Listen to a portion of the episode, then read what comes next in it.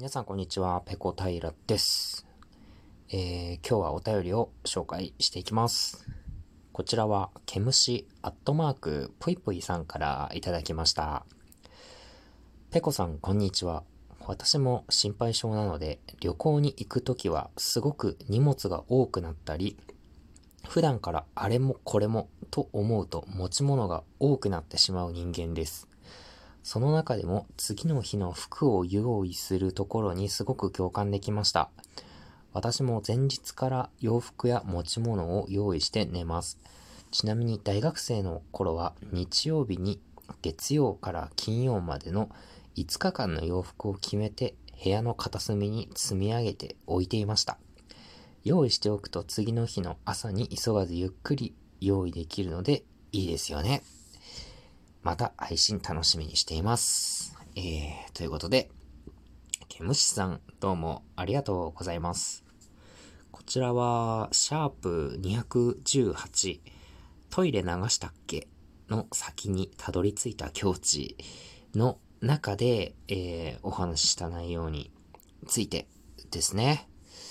まあ、心配性なんですよね、僕。で、まあ旅行に行くときとか、あ、これ、もしこういう事態に陥ったとき、これがあると便利だぞ。いや待てよ、それを持っていくとすれ、すると、そのための、えー、例えばバッテリーも必要になるな。とか、え、そしたらまた充電器必要になるんじゃ。とか、なんかいろいろそのものに、えー、関連づけて、あ、これも必要、これも必要、みたいなものがどんどんどんどん増えていくんですよ。だから旅行の時はかなり荷物多くなりますね。僕大学時代に、えー、まあ、バイクであちこち泊まりながら旅行したりとかってしてたんですよ。まあ、その時は、そうだな。2泊3日で行く旅行の荷物と、それから一月以上かけて行った日本一周の旅の荷物の量が、まあ、そんなに変わらなかったですね。もう2泊3泊以上するんだったら、もう1ヶ月以上かけて日本一周できるぐらいのあの、装備を持って出かけていたような気がします。本当に荷物パンパンですからね。あの、バックパッカーっていう、えー、言葉をがすごく身近になったのって僕が大学1年生か2年生ぐらいの時だったんですけど、まあ、大学生とかね、若者とかが、まあ、バックパック一つ背負って貧乏旅行、えー、しながらいろんな世界を回るみたいなのが流行ってた時期だったんですよ。で、そういう人たちが書いた本とかを読むと、荷物はなるべく少なく、必要なものは現地で調達しようとかっていう風に、こう、指南書みたいなのに書いてあるんですけど、いや、なんか、それが、まあ、現地でなんとかなるや、みたいな考えになかなかなれないんですよね。まあ、日本から用意して持ってった方が、きっと、あの、質はいいだろうとか、もし手に入らなかったらどうしようとか、まあそういう心配ばかりが、こういろいろと、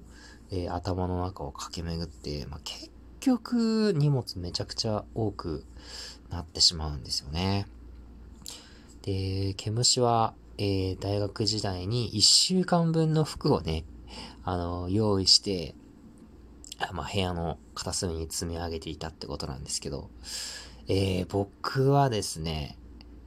着る服どうだったかな？基本的に服畳まないんですよ、僕。あのー、一人暮らしの時はもうハンガーにかけて乾いたやつからどんどん取っていくっていう感じだったので、で持ってる服もそんなに多くなかったので、大学時代の時とか、もうほんと洗って、えー、ハンガーにかけて干して乾いたやつから着ていくみたいな そんな感じでしたね。もう逆に畳んで、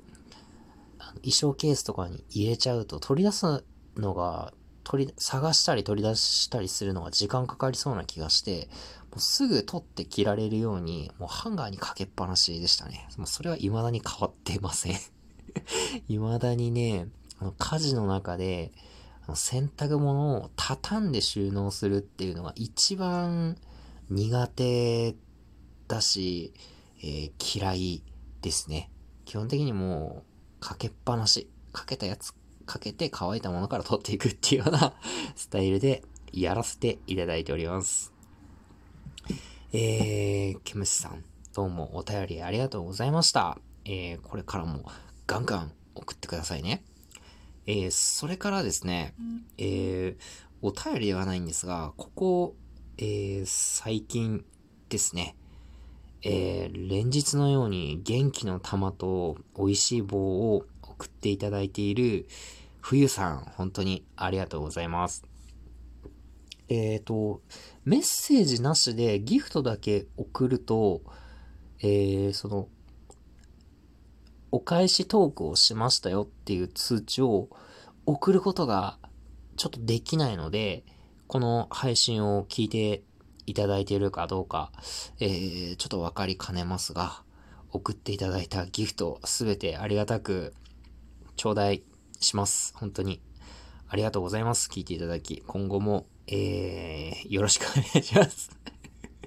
待ってます。ギフト、待ってます。ギフトもお便りも、えー、質問もね、ご要望も、えー、お待ちしていますので、皆さん気軽にどうか送ってください。よろしくお願いします。